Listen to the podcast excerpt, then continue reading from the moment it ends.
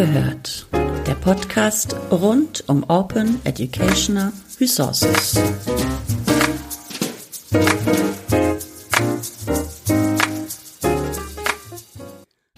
Hallo und herzlich willkommen zum Podcast Zugehört Folge 82 zum Portal Das Lernbüro.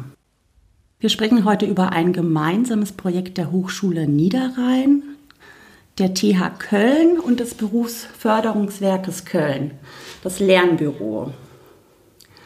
Als Plattform konzipiert bietet es äh, unter anderem Lernmedien für Kaufleute für Büromanagement und andere kaufmännische Ausbildungen. Zu Gast ist Rakel Knauer vom Berufsförderungswerk Köln. Hallo Frau Knauer, schön, dass Sie sich die Zeit nehmen. Ja, ich freue mich, dass ich dabei sein kann. Frau Knauer, stellen Sie sich doch bitte kurz einmal selbst vor. Ja, äh, ich bin von, von Hause aus Berufsschullehrerin und aber schon seit 20 Jahren im Berufsförderungswerk Köln tätig. Äh, lange Zeit habe ich selber unterrichtet, unter anderem die damaligen äh, Bürokaufleute und beschäftige mich jetzt aber länger auch schon mit dem Thema Digitalisierung und Projekten, die damit zusammenhängen, auch den internen Entwicklungen.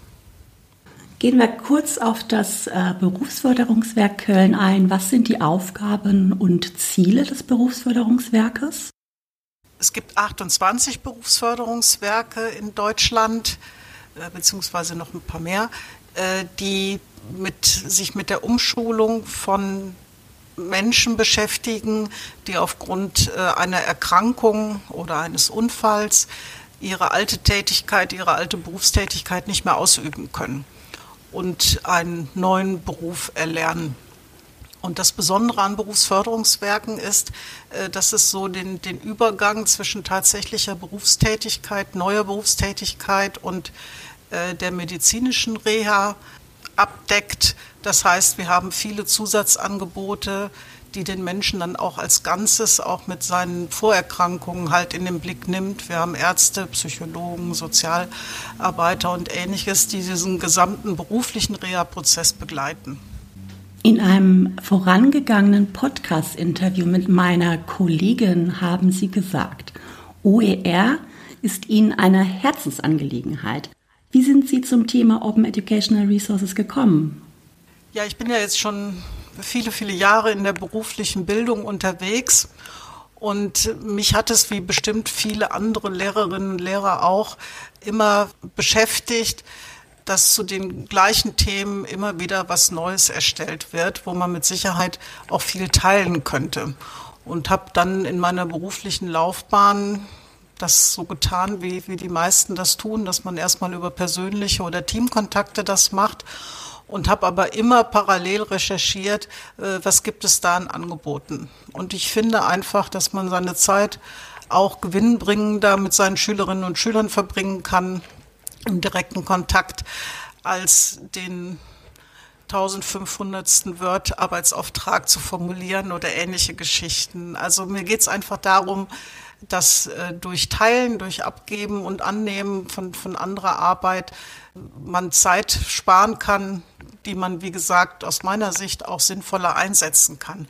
Und da ist OER jetzt natürlich ein, ein Thema, dass das auch ein bisschen strukturiert und auf eine sichere Basis stellt. Also dass man auch als Lehrer und Lehrerin sich darauf verlassen kann, dass das, was mit diesen Lizenzen zur Verfügung gestellt wird, dass man das auch benutzen und bearbeiten darf. Im Intro habe ich ähm, bereits die Lernmedien für Kaufleute für Büromanagement erwähnt. Das ist aber bei weitem nicht alles, was die Plattform, das Lernbüro auf Basis von Elias bietet. Beschreiben Sie doch bitte das Angebot des Lernbüro näher. Ja, also wie gesagt, äh, der Hauptteil sind natürlich die Lernmedien für die Kaufleute für Büromanagement, äh, die möglichst vielfältig auch erstellt sind, also verschiedene Medientypen, auch interaktive Medien und Videos. Zusätzlich soll es aber auch eine Community sein, die jetzt nicht nur sozusagen Material nach draußen gibt, sondern tatsächlich auch einen Austausch ermöglicht. Es äh, gibt also äh, Foren, wo Fragen gestellt werden können zu verschiedenen Themen. Es gibt auch Bereiche, die sich jetzt mit überfachlichen Themen beschäftigen. Das ist Lernen, Lernen, ein bisschen, wie bereitet man sich auf Prüfungen vor. Das ist natürlich nicht nur auf das eine Berufsbild bezogen. Und es gibt äh, den Baukasten der Medienkompetenz, der auch dieses Thema Medienkompetenz in der beruflichen Bildung angeht. Und das bezieht sich natürlich nicht nur auf Kaufleute für Büromanagement, sondern eigentlich auf alle Berufsausbildungen. Aus dem Projekt EIDET sind äh, Materialien entstanden. Die Plattform bietet auch eine Upload-Funktion und Foren zum Austausch. Was war zuerst, die Lernmedien oder die Foren? Wie gestaltete sich der Aufbau der Plattform? Also eigentlich äh, parallel, weil schon bei der Konzeption äh, wir gesagt haben, es sollen auf jeden Fall die Lernmedien zur Verfügung stellen und es muss einen Austauschbereich geben, ein Bereich, wo es auch möglich ist, für die Auszubildenden oder generell für die Nutzerinnen halt Fragen inhaltlicher Art oder zu Abläufen zu stellen. Und von daher war es von Anfang an vorgesehen, dass beides äh, implementiert wird und das hat dann auch so stattgefunden. Generell ist es ja noch in der Entwicklung, also wenn da der Bedarf nach weiteren Foren oder weiteren Austauschmöglichkeiten aufkommt, äh, sind wir ja in der Lage, das auch zu steuern und äh, gegebenenfalls anzupassen. Wie genau sind die ähm, existierenden Lernmedien, also die Medien, Lernmedien, die man auf der Plattform findet, entstanden? Wurde da äh, im Vorfeld auch nach bereits existierenden Medien recherchiert? Und wer war bei der Erstellung beteiligt oder wurde mit einbezogen? auch da haben wir parallel gearbeitet.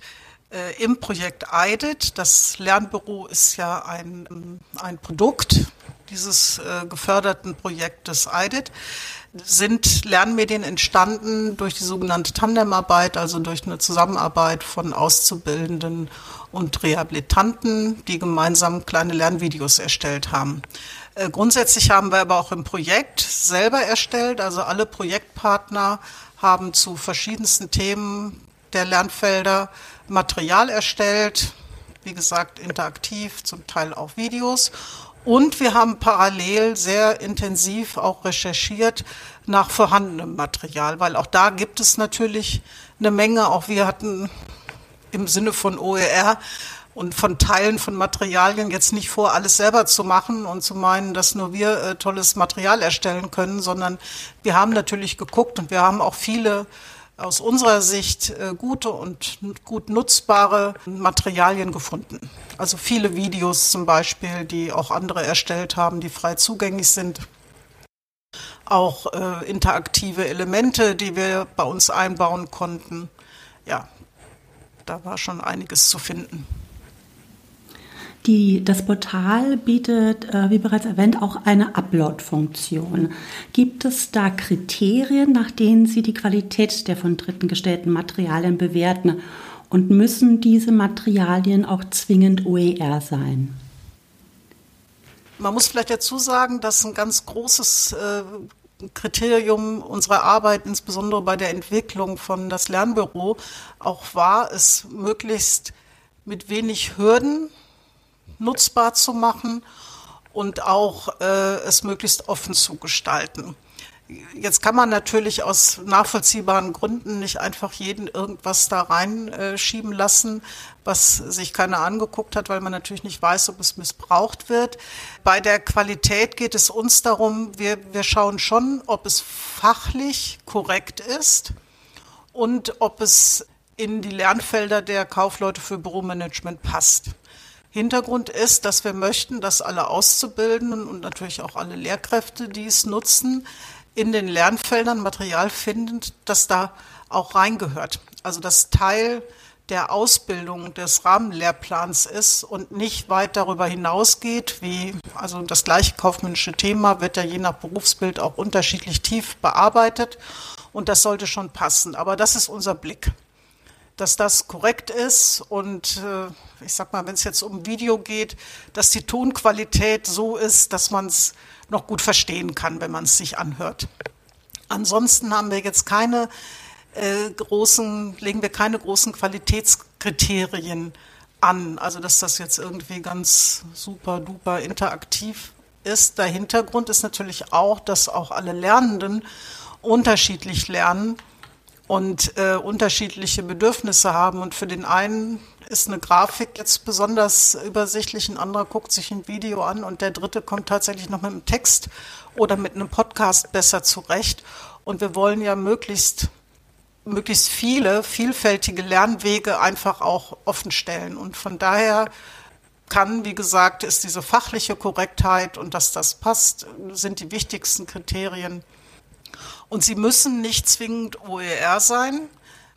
Es ist natürlich schön und wir hoffen auch, dass die hauptsächlich Lehrenden, vielleicht finden sich auch ein paar Azubis, die mal was erstellt haben und das zur Verfügung stellen, aber insbesondere die Lehrenden können besonders viel mit OER-Materialien anfangen. Nämlich sie können das anpassen auf ihre, ihre Bedarfe, die äh, Bedarfe der, der Lerngruppe, in der sie sind. Äh, für die meisten Lehrenden ist es sehr schwierig, etwas ähm, vollkommen Unveränderbares bei sich einzusetzen. Ich glaube, das äh, geht vielen so, dass sie das in ihren Lehrplan, in ihre Abläufe, in die Tiefe, in die sie bestimmte Dinge behandeln und wie gesagt hauptsächlich in Bezug auf die Lerngruppe natürlich anpassen möchten. Da werden ja auch die eigenen Materialien immer wieder angepasst. Und von daher ist OER schon, sage ich jetzt mal, ganz weit oben, was wir gerne haben möchten. Aber wenn jemand äh, halt sagt, okay, das soll nur so genutzt werden und entweder ihr nehmt es so oder gar nicht, würden wir es erstmal nehmen und dann kann jeder ja selber entscheiden, ob er das benutzt. Sie haben gesagt, dass der Wunsch da ist, dass die Materialien möglichst offen gestaltet sind und Sie haben gerade eben ja auch ähm, den Mehrwert von OER für Lehrende aufgezeigt. Das Thema OER ist in der Berufsbildung ja noch nicht ganz so weit vorgedrungen. Welchen spezifischen Bedarf ähm, an Kompetenzen sehen Sie bei den Ausbilderinnen und Azubinen, um möglichst große Offenheit zu erreichen? Also ich glaube, das Thema OER ist für Auszubildende wahrscheinlich erstmal noch nicht das große Thema. Äh, es gibt mit Sicherheit auch Auszubildende, man sieht das ja, die auch selber Erklärvideos erstellen oder ähnliches. Und das wäre natürlich schön, wenn wir da auch äh, welche finden, die bereit sind, das dann zur Verfügung zu stellen. Der große Schwerpunkt oder wo wir hoffen, das Material äh, auch zur Verfügung gestellt wird, ist von natürlich von den Ausbilderinnen und den Lehrer und Lehrerinnen. Ja, und äh, aus meiner Sicht ist, gibt es zwei große Gründe, warum es nicht weiter verbreitet ist. Oder vielleicht auch drei. Das eine ist natürlich die Möglichkeit zu haben, wo kann man sowas äh, auch bereitstellen, wenn man selber dazu bereit ist. Und äh, es darf nicht aufwendig sein. Wenn ich also wesentlich zusätzlichen Aufwand treiben muss, um mein Material so zu machen, also dass ich jetzt zum Beispiel selber in der Ausbildung oder im Unterricht benutze und ich das irgendwie noch überarbeiten muss, großartig oder in eine bestimmte Form bringen und ähnliches, äh, dann ist das eine Zusatzzeit, die die meisten so nebenbei einfach nicht haben. Dann müsste jemand schon großen Ehrgeiz entwickeln, Material zur Verfügung zu stellen. Heißt, äh, es muss möglichst einfach sein, der Weg und das Material muss halt einfach so genommen werden können, wie es da ist. Und ein anderer Grund, glaube ich, ist auch ein menschlicher, der betrifft wahrscheinlich alle. Wenn man Dinge zur Verfügung stellt anderen, dann setzt man sich natürlich einer gewissen Kritik aus. Also hier steht ja jetzt nicht unbedingt, wenn man das nicht möchte, der eigene Name dabei. Aber natürlich fängt jeder an zu überlegen, wenn man sagt, es ist bundesweit und jeder kann da reingucken, dann habe ich natürlich die Frage an mich selber häufig, naja, ist das jetzt wirklich so gut, dass das jemand anders auch benutzen kann und, und solche Themen. Also vielleicht auch ein bisschen die Scheu, die natürlich in der Regel äh, jetzt gar nicht wirklich berechtigt ist, aber ich glaube, das ist sehr menschlich, dass man da einfach sagt, okay, dann behalte ich es lieber erstmal für mich oder teile es in einem kleinen Kreis mit meinen Kolleginnen und Kollegen an der Schule zum Beispiel oder anderen Ausbilderinnen, weil da weiß ich, wer das bekommt und da weiß ich auch, dass die sich, weiß ich nicht, nicht darüber mokieren oder nicht, nicht äh, übermäßig kritisieren. Und ich glaube, das sind so die drei, die drei großen Themen. Es darf nicht viel Arbeit machen. Äh, man muss bereit sein zu sagen, ach, andere machen es jetzt auch nicht viel besser. Ich stelle das jetzt mal zur Verfügung. Vielleicht kann jemand was damit anfangen. Sie haben äh, gerade einige Hemmnisse aufgezeigt, was die Produktion von OER in der Berufsbildung anbelangt. Welche Anreize könnten Sie sich für Ausbilderinnen vorstellen, um die Produktion von OER zu unterstützen? Es ist schwierig, weil es natürlich keine jetzt klassischen finanziellen Anreize gibt. Was ich mir vorstellen kann, ist natürlich, dass jemand einfach sagt oder das Bedürfnis hat, auch anderen, andere zu unterstützen. Man muss ja auch dran denken, es gibt ja auch viele Lehrkräfte, die vielleicht noch nicht 30 Jahre äh, dabei sind oder die keine Zeit haben, eigene interaktive Elemente zu entwickeln oder ähnliches. Und äh, man teilt einfach seine Arbeit, um anderen, um andere zu unterstützen. Und ein zweiter Punkt ist, Vielleicht ist auch einigen dran gelegen, dass sie auch wenn schon keine finanzielle, dann halt eine, eine, eine, andere Art von Anerkennung bekommen, indem man einfach sagt, oh, das ist aber jemand, der macht viel, äh, engagiert sich viel in der beruflichen Bildung und stellt sein Material auch anderen zur Verfügung. Es gibt ja so ein paar bekanntere Lehrer und Lehrerinnen, äh, die auch YouTube-Kanäle oder ähnliches betreiben, die ja erstmal auch keine großartigen finanziellen Vorteile davon hatten. Eventuell, wenn man jetzt äh, noch ein bisschen übergreifender denkt, aus meiner Sicht könnte man auch, äh, ob jetzt über das Ministerium oder über die Länder, auch sagen, wir unterstützen das. Manche Landesbildungsservers machen das ja schon, dass sie äh, Material äh, produzieren lassen, glaube ich auch, und das da zur Verfügung stellen für verschiedenste Berufsbilder und dann einfach sagen, dann werden die Lehrer, die es machen, äh, sind dann entweder da angestellt oder werden dafür halt auch äh, entlohnt, dass sie tatsächlich äh, Material für alle zur Verfügung stellen. Mir persönlich gefällt ja dieser OER-Gedanke, ich mache es, weil ich es für sinnvoll halte, dass alle partizipieren können an diesen Dingen ist mir ein bisschen sympathischer, aber es schadet natürlich auch nichts, wenn, äh, wenn sich, wie gesagt, Ministerien, Schulen, wie auch immer, zusammentäten und sagen würden, wir machen da auch übergreifend was, weil wir sind jetzt in einem Berufsbild unterwegs. Es gibt ganz wenig äh, Berufsbilder, wo es Material zentral gibt, das sich zumindest ein Lehrer mal angeguckt hat, was inhaltlich so zumindest korrekt ist wo auch Auszubildende draufgehen können, wo keine Kosten entstehen, wo man sich nicht anmelden muss, wo man nicht stundenlang Werbung gucken muss, äh, sondern Material äh, zur Verfügung steht, wo ich relativ sicher sein kann, dass das für meinen Beruf passt, ich das nutzen kann.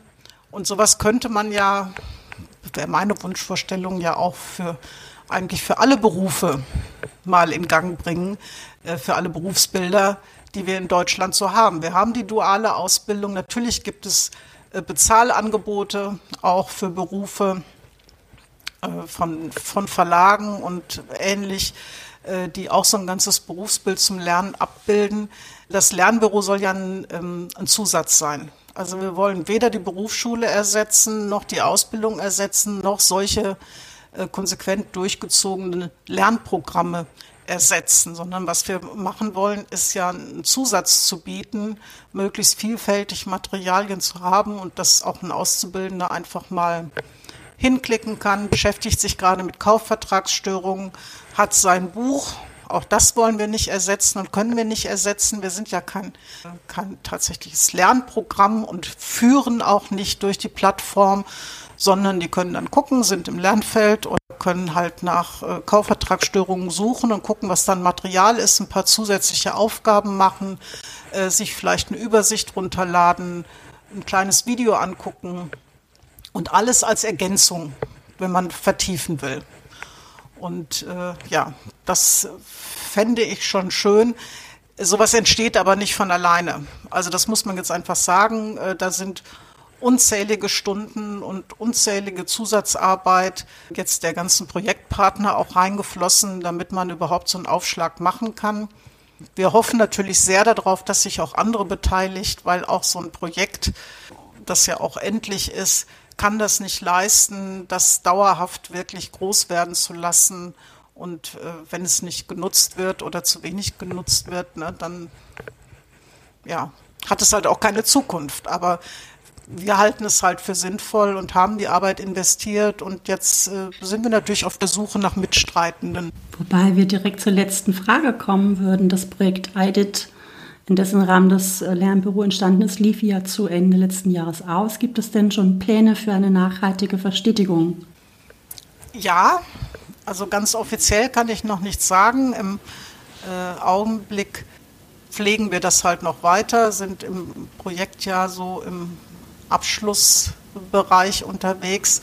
Und es gibt schon Verhandlungen, aber wie gesagt, das sind noch Verhandlungen, dass es auch dauerhaft ähm, aufgestellt und gepflegt werden soll es tatsächlich. Also haben sich jetzt auch mehrere Projektmitglieder bereit erklärt, das zu sagen, in ihrer Freizeit auch weiter zu handeln, bis halt auch noch mal ein paar mehr kommen, die da einsteigen, die sich vielleicht bereit erklären, für einen kleinen Part auch Verantwortung zu übernehmen, sich mal Material anzusehen oder eine Recherche zu übernehmen und solche Dinge.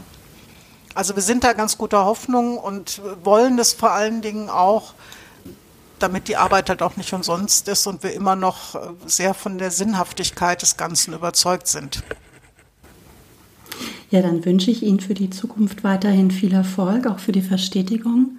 Das war's schon für heute zum Portal Das Lernbüro, dem Baukasten der Medienkompetenz und dem Projekt IDIT. Vielen Dank noch einmal an Frau Knauer für Ihre Zeit und bis zum nächsten Mal. Ja, vielen Dank.